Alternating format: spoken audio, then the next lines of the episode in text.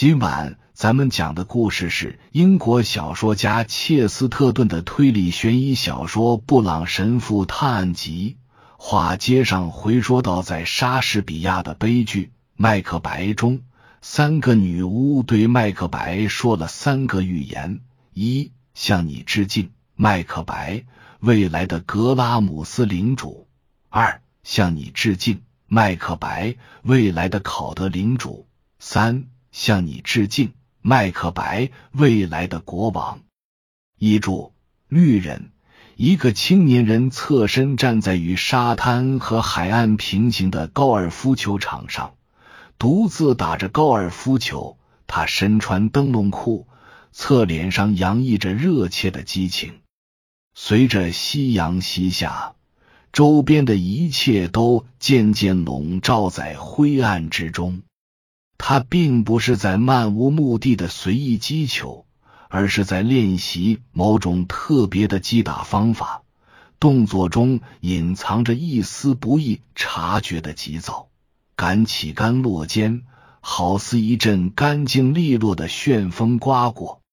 他曾经快速的学习过许多体育运动，但总是由于学得过快而无法完全掌握。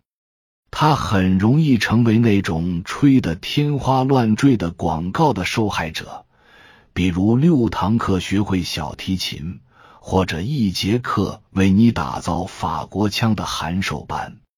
这类广告和新鲜事物总令他心驰神往，让他的生活充满了欢乐的气氛。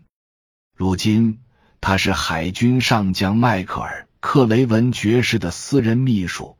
他所在的球场紧挨着一个公园，在公园的另一边坐落着海军上将的豪宅。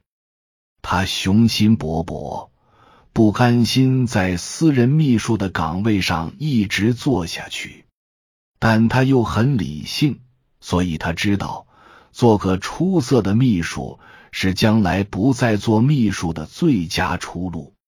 于是。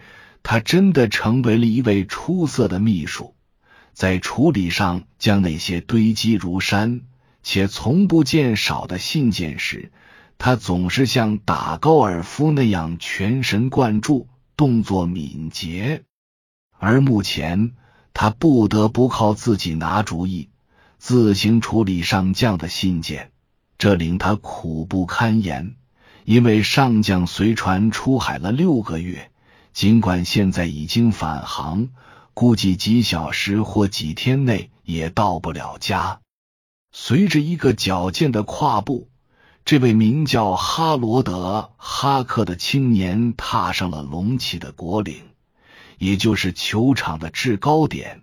他的目光越过沙滩，望向大海，却看到了奇怪的一幕。他看的并不真切。因为在浓重的阴云笼罩下，天色在分分秒秒的变暗。但是他似乎陷入了片刻的幻觉，眼前的一切就像很久以前做过的一个梦，或是穿越历史隧道的幽灵出演的一场戏。最后一抹夕阳悬在黑乎乎的海面上，投下一条条铜黄色的阴影。在西天愈发昏暗的光线下，一幅比这海面更黑的清晰轮廓赫然映入眼帘。那是两个身上佩剑、头戴三角帽的人，仿佛哑剧里的剪影，就好像他们刚走下海军名将纳尔逊的木质战舰，在此上岸。假如哈克先生易于产生幻觉。那么，眼前的景象也绝不是那种会出现在他脑海中的幻境。他属于那种乐观向上、崇尚科学的人。他更可能去幻想未来的飞船，而不是古代的战船。因此，他很理智的得出结论：就算是未来主义者，都会相信他所见不虚。但他的幻觉只持续了片刻。定睛再看时，他发现自己所见之景确实非同寻常，但绝非难以置信。只见那二人不过是现代海军军官，一前一后，相距大约十五码，正迈着大步横穿沙滩。但奇怪的是，这两位军官竟盛装出场，身穿整套军礼服，显得格外隆重。如果有可能避免的话，海军军官们很少穿的这么正式，除非参加重大仪式，比如王室成员视察。哈克一眼便认出走在前边的那人正是他的雇主上将本人。他长着高鼻梁，蓄着山羊胡，似乎并未留意后边跟着的那个人。他并不认识后边跟着的那个人，但他对于这种正式场合相关的情况却是有所了解的。他知道上将的船就靠泊在临近的港口，有大人物将去视察。如此说来。两位军官穿戴整齐的表现就不足为奇了，但他对军官们还是略知一二的，或者更准确的说，他很了解上将。那么，到底是什么力量的驱使，才使上将先生穿着这一整套军官服上了岸呢？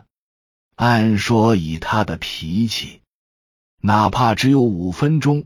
他也会抓紧时间换上便服，或至少是军便服。这可真让他这位秘书猜不透了。商将此时的表现完全出离了他惯常的做法。实际上，这在之后几周内一直是这个神秘事件中最牵动人的谜团之一。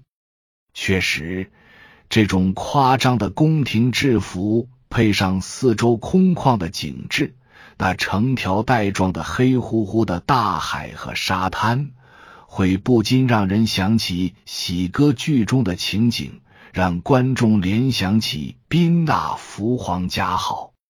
后边跟着的那位更为奇特，尽管穿着海军上尉的军装，但他的外表却有些奇特，举止也透着不同寻常。他行走时显得心神不宁，走路姿势简直不像个军人，步伐时快时慢，好像在犹豫着是不是该赶上上将。上将的听力本就不济，自然听不到身后松软沙滩上的脚步声。但如果用侦探的眼光看的话，他身后人的脚步却能引出许多假想。不知他是在跛行还是在跳舞。那人脸色黝黑，阴暗的天色更加深了他的肤色。他的双眼不时转动，闪烁着，好似在强调他内心的不安。他一度跑了起来，但随后又恢复了慢吞吞、毫不在意的常态。然后他做出了一个异常举动。哈克先生做梦也想不到，一位正常的皇家海军军官能做出这等事。就算他们进了疯人院，也不会这样。那人拔出了他的佩剑。就在这旷世奇观发生的那一刻，两个身影隐没在了岸边一处鹿甲后面。不一会儿，目瞪口呆的秘书。终于又看到了那个肤色黝黑的陌生人，他恢复了满不在乎的样子，挥剑削掉了一颗海东青的肩，而后他似乎放弃了追赶另一位的想法。但哈罗德·哈克先生的脸上却平添了一种沉思的神气，他在原地站定，反复思忖，然后走向大路。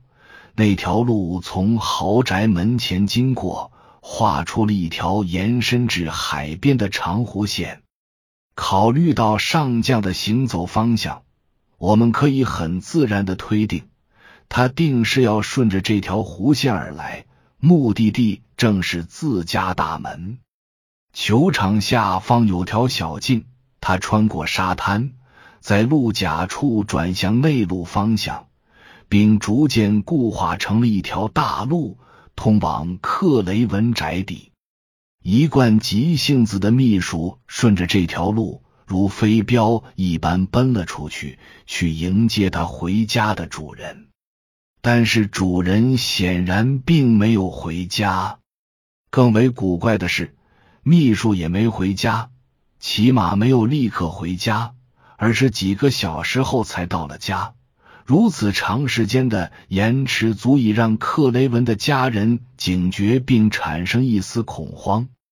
的确，在这座掩映于柱廊和棕榈树之后、外表不免过于阔气的乡间大宅里，人们的期待正渐渐转化为焦虑不安。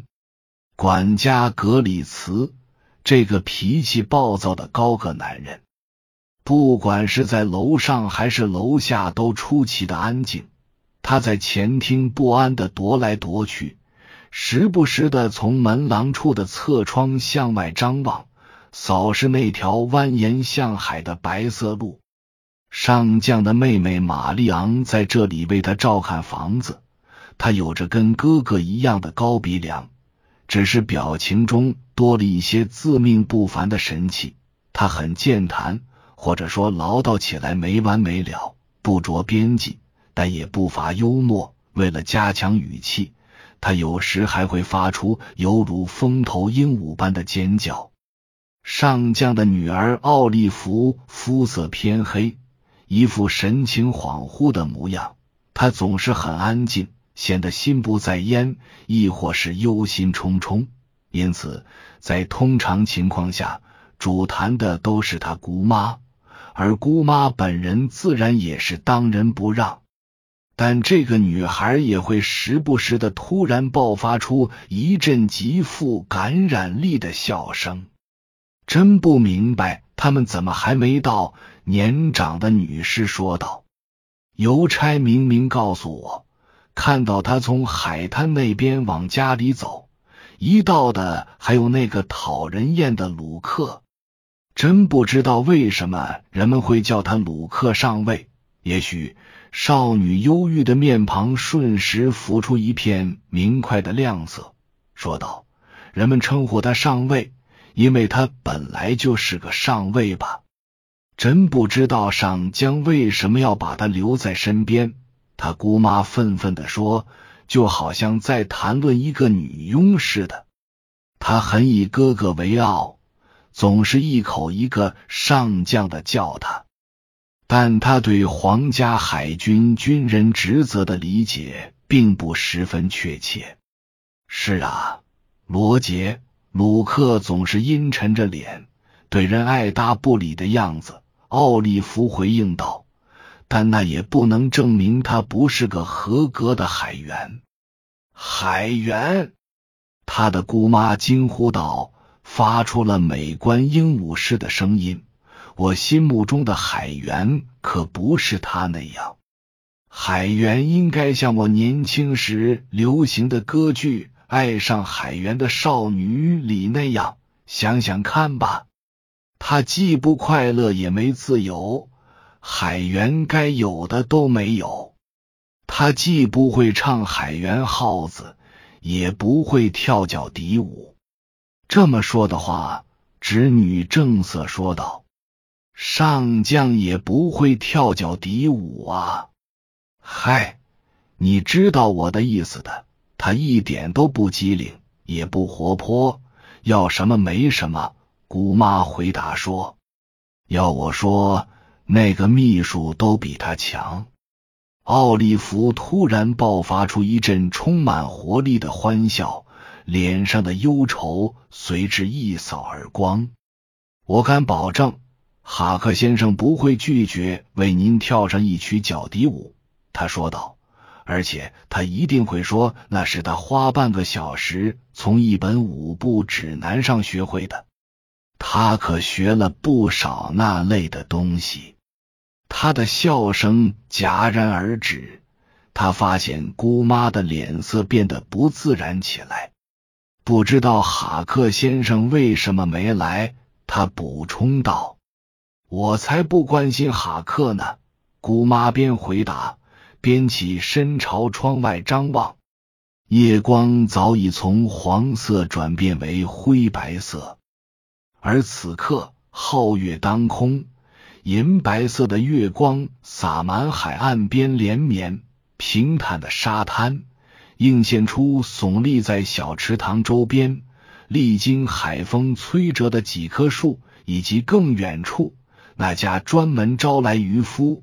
名为“绿人”的小酒馆，远远看去显得相当荒凉和昏暗。整个公路和沙滩上不见任何活物。那个曾经在这晚早些时候行走在海边的戴着三角帽的人已经无迹可寻，跟在此人身后的那另一个陌生身影也无影无踪。甚至曾经看到过这二人的那位秘书也没了踪迹。午夜时分，秘书终于冲了进来，吵醒了全家人。他脸色白得像鬼一般，与他身后站着的督察相比，脸色更是煞白的可怕。督察表情冷峻，身材魁梧，虽说他的面庞在凝重和冷漠中又透着红润。却不知为何看起来比那张苍白疲倦的脸更像一张厄运的面具。接下来，督察以极其委婉的言辞宣布了噩耗：克雷文上将以溺水身亡。人们费了很大周折，才将他的尸体从树下充满水草和浮渣的池塘中打捞上来。任何熟悉秘书哈罗德·哈克的人都会认识到，无论他遇到多少烦心事，只要睡过一觉，到了早晨，他就会像是变了一个人，精神焕发的忙前忙后起来。他找到前一夜在绿人旁边的公路上遇到的督察，催促着他进了另一个房间。以便进行私密和实际的商议。他询问督察的样子，就像是一位督察在询问乡下佬一样。但是督察伯恩斯性情木讷，不管他是太愚蠢还是太聪明，对这种鸡毛蒜皮的事根本不往心里去。然而很快，他就不再像看起来那么愚蠢了。因为他不慌不忙，却又有条不紊的将哈克情急之下提出的那些问题一一化解。好吧，哈克说道。此时他的大脑里充斥着诸如“十天内成为侦探”之类的小册子。好吧，我猜还是老一套的三角法则，不是意外，自杀。就是谋杀，我看不出任何意外的迹象。督察回答说：“那十天还没黑，而且池塘距马路还有五十码。上将对那条路也了如指掌。说他不小心掉进池塘，就像说他小心翼翼的走进街上的小水洼里躺下一样荒唐可笑。至于自杀。”加以考虑是必要的，但实际上也极不可能。上将是个十分活跃的成功人士，而且富甲一方，事实上已堪称百万富翁。虽然这也证明不了什么，他的私人生活看上去并无异常，他也很乐在其中。我绝不会怀疑他会投水自尽。以上是由奶锅大叔给您播讲，感谢收听。每天晚上二十一点三十三分准时开聊。